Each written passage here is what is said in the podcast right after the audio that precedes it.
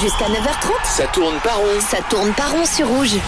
Merci de nous retrouver à l'instant. Ça tourne pas rond. Toute dernière émission ce matin avant d'ouvrir notre grand thème sur la finale. Je vous rappelle que vous pouvez gagner des cadeaux. Pour la dernière de Ça tourne pas rond, Rouge vous propose de gagner votre maillot officiel de la Coupe du Monde, celui de votre choix. En plus, pour ça, rien de plus simple. Vous envoyez CTPR plus nom et adresse sur euh, WhatsApp 079 548 3000. Et à tout à l'heure, en fin d'émission, un chanceux sera tiré au sort et repartira avec son maillot de la Coupe du Monde. Alors bonne chance à tous. En attendant, on le disait, la finale est connue depuis mercredi soir. On s'y plonge sans tarder. Et oui, France-Argentine, c'était le quart de finale il y a 4 ans, c'est la finale cette année. Beaucoup de choses à dire autour de ce match. D'abord, messieurs, question difficile, est-ce que vous trouvez que c'est une belle finale? Est-ce que est-ce qu'elle est à l'image de la Coupe du Monde? Est-ce que si on faisait un classement au mérite, ça aurait été euh, ces deux équipes-là. Alors pour moi, pour moi c'est une belle, c'est une belle finale et je dirais euh, tant mieux. Parce que euh, pour une compétition comme la Coupe du Monde, c'est génial d'avoir plein de surprises pendant le déroulement de la, de la compétition. Mais par contre, pour clôturer une belle affiche, on va dire ça en jette. Euh, j'ai rien contre les Marocains, hein, mais un, Mar- un, un Argentine-Maroc, ça pas, euh, excusez-moi l'expression, la même gueule euh, qu'un Argentine-France en finale de, la Coupe du Monde. Donc personnellement, je trouve que là, c'est sportivement parlant et pour l'affiche, c'est parfait. Moi, je suis assez d'accord pour le duel des légendes. C'est-à-dire, on a euh, la légende Messi qui voudrait évidemment que l'Argentine remporte la Coupe du Monde puisqu'il l'a déjà perdu. D'ailleurs, c'était en 2014. Donc cette fois-ci, ça doit être la bonne, ou alors c'est la malédiction euh, Messi, etc. Et puis il y a l'autre légende, c'est la légende Mbappé. À 23 ans, on a là deux personnes. On a un qui est en fin de carrière et un qui est en début. Il y en a un qui peut peut-être euh, se rapprocher de Pelé et continuer un peu son chemin de futur peut-être plus grand joueur du monde. Et puis on a l'actuel peut-être plus grand joueur du monde qui peut lui, euh, comment dire, apporter la petite cerise sur son gâteau, ce qui lui manque et ce qui pourrait d'ailleurs changer l'image qu'on aura de lui plus tard s'il ne gagne pas. Donc moi, c'est en ça que je trouve que c'est une très très belle euh, finale. Argentine-France, et ces deux joueurs, c'est Messi et Mbappé. Et à l'époque de Maradona, il avait déjà perdu une finale avec euh, le maillot bleu, le maillot extérieur. Messi a perdu avec le maillot bleu. Là, ils auront Oui. le maillot à domicile. Oui. Finale qui n'a jamais été perdue pour l'Argentine avec un clair. maillot à domicile. Ça pourrait avoir son importance. Un mot sur le, le spectacle, messieurs, le spectacle qui est au rendez-vous depuis le début de la Coupe du Monde 2022 au Qatar. Et pas uniquement parce que les surprises ont été nombreuses. Avant les deux dernières affiches, on note que 2,63 buts ont été inscrits par match. Oui, 163 buts marqués en 62 matchs. Le mondial 2022 est déjà euh, l'un des plus prolifiques de l'histoire. Et euh, j'ai trouvé une stat euh, assez incroyable. Si 9 buts ou plus, évidemment, sont inscrits lors des deux derniers matchs au programme, donc la petite finale et la finale, un record se sera établi à ce jour. Il n'y a jamais eu plus de 171 buts marqués dans une édition de la Coupe du Monde. C'est arrivé à deux reprises, en 1998 et en 2014. Est-ce que vous y croyez alors qu'on qu'on batte ce record Oui, c'est fortement possible. On a eu des gros scores durant toute cette Coupe du Monde, même si il me semble que l'Argentine, en battant 3-0, la Croatie a battu un record euh, en demi-finale. Je crois qu'il n'y avait jamais eu une demi-finale avec un autant grand écart. Donc tout est possible, je pense. C'est c'est possible, mais sur la, je parle de la grande finale. euh, au départ, il y aura probablement un match quand même un petit peu fermé parce qu'on sait bien que dans ce genre de, de, de finale, le premier qui marque prend quand même un ascendant psychologique énorme, surtout avec des joueurs qui ont euh, des capacités quand même techniques hors normes et qui ont justement cette capacité à conserver le ballon. Et euh, je suis pas certain qu'on arrive, par rapport au stade que tu nous présentes, Tom, euh, à battre avec ces, les deux derniers matchs et notamment la grande finale. Oui. euh, ce qui est amusant, c'est qu'il y avait eu 4-3 euh, lors du huitième de finale de Oui, 2018 oui. entre la France et l'Argentine. Clairement, je n'y crois pas. Ce, ce match débridé Non, avec. non, euh, moi non je, plus. je pense qu'on sera non plus. plus sur un match à deux, deux buts, trois Ouais. buts que, que du 7. Et justement, ils contribueront sûrement à faire euh, évoluer et accentuer euh, ces stats. On en parlait tout à l'heure, Kylian Mbappé, Lionel Messi. Une petite question, est-ce que pour vous, le duel de ce match, il est là, en sachant que ces deux joueurs ont déjà marqué 5 goals pendant le mondial et peuvent du coup battre des records Ou, à votre avis, on se trompe et le, le, le danger, le duel est ailleurs Alors le, le danger vient probablement de ces deux hommes pour les buts.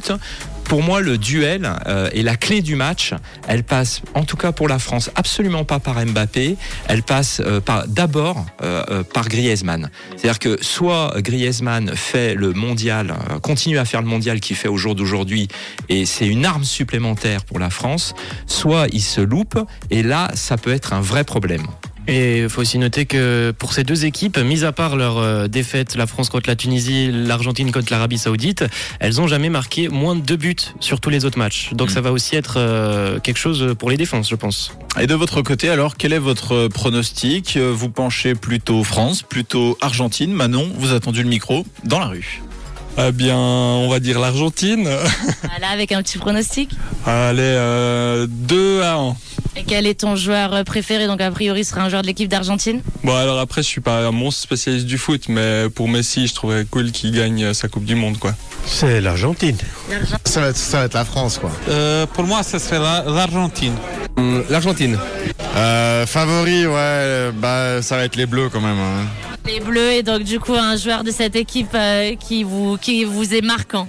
Là, qui me marque, franchement, Griezmann, il fait le mondial de sa vie. hein. Bon, en tout cas, duel euh, disputé. On imagine qu'il le sera. Au moins, en tout cas, euh, que vos réponses dans le micro-trottoir. Merci beaucoup, en tout cas, euh, à Manon, qui affronte le froid et la pluie pour recueillir vos témoignages. En tout cas, réponse dimanche à 16h pour le début de la rencontre. Sans oublier que demain se joue également la petite finale pour la troisième place entre le Maroc et la Croatie. L'enjeu est peut-être plus fort côté Maroc, qui pourrait, qui pourrait devenir le premier pays africain sur le podium d'une Coupe du Monde. En tout cas, ces matchs seront à suivre sur RTS2. Nous sommes maintenant à la veille du dernier week-end de cette Coupe du Monde. On le martèle depuis le début de l'émission au Qatar et on peut déjà presque se projeter dans 4 ans pour la prochaine compétition qui aura lieu aux États-Unis, au Canada et au Mexique, Fred. Oui, euh, 23e édition de la compétition, hein, c'est dans 4 ans, ça paraît lointain, mais euh, bon, les choses vont s'accélérer après. Trois pays organisateurs, c'est une première dans, dans l'histoire. Et autre première, c'est qu'on passera de 32 équipes à 48 équipes qui seront qualifiées pour, euh, pour la prochaine Coupe du Monde. Et puis euh, un retour, je dirais, à une période plus traditionnelle, puisqu'on jouera bien sûr ce mondial en juin et en juillet, avec euh, de possibles très fortes chaleurs d'ailleurs, notamment au Mexique et dans certains États des États-Unis. Et la question, c'est finalement de savoir si le football arrive petit à petit à se faire une place de choix dans le, dans le concert des sports aux États-Unis.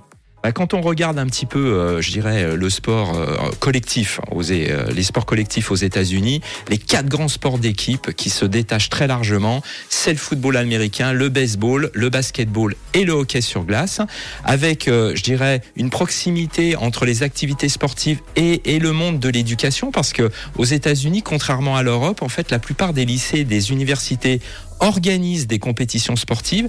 Et d'ailleurs, euh, ceux qui suivent ça de près savent que le sport universitaire rivalise en popularité avec le sport professionnel, notamment, euh, je je vais prendre l'exemple du fameux March Magnus, la folie du, du basket universitaire au mois de mars.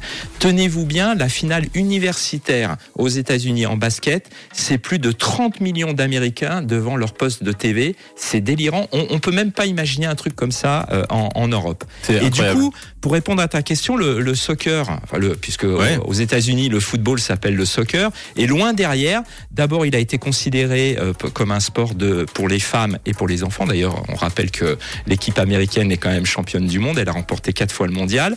Et mais depuis qu'il y a eu des liens établis entre traumatismes cérébraux et certaines pathologies no- euh, neurologiques, notamment dans les sports de contact comme le football américain, beaucoup de parents préfèrent en fait orienter leurs enfants vers le soccer plutôt que vers le foot américain. Et d'ailleurs, on se rappelle que même euh, Donald Trump, pour son cadet, juste avant l'une des finales du Super Bowl, avait, avait dit, de manière d'ailleurs un peu surprenante, je préfère voir mon fils jouer au soccer plutôt qu'au football américain. Et finalement, euh, l'autre question, c'est de savoir si les Américains sont intéressés à ce mondial 2022 avec un impressionnant décalage horaire.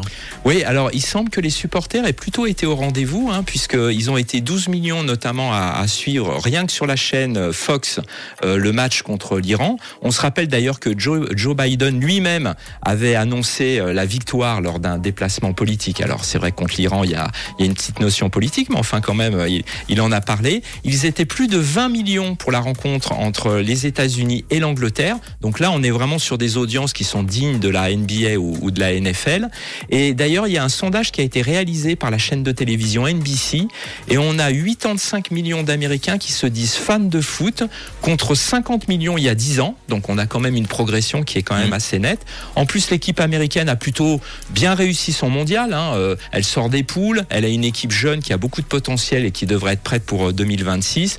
On sait que côté infrastructure, tout est déjà quasiment nickel puisque les prêts, ils ont des stades magnifiques, dont d'ailleurs l'AT&T Stadium euh, à Dallas avec 80 000 places et une multitude de loges VIP qui sont très très impressionnantes. Et en fait, l'un des gros, pour terminer, l'un des gros défis pour le mondial 2026, ça sera, ça sera bien sûr, euh, ce seront bien sûr les déplacements pour les supporters entre les villes euh, des États-Unis et euh, du Canada et du Mexique, ce qu'on n'a absolument pas euh, connu d'ailleurs euh, lors du mondial au Qatar, avec bien sûr euh, des questions autour du bilan carbone de ce futur mondial. Mais ça, on aura bien sûr l'occasion d'en reparler d'ici là. Merci beaucoup Fred, très intéressant. Donc le prochain mondial, vous l'avez entendu, qui sera du côté des États-Unis, du Mexique et du Canada. Restez avec nous, l'émission n'est pas terminée. Dans un instant, on va appeler l'un d'entre vous qui repartira avec son maillot. Yverdon Doha. 7700 km. Ou sinon, écoute rouge.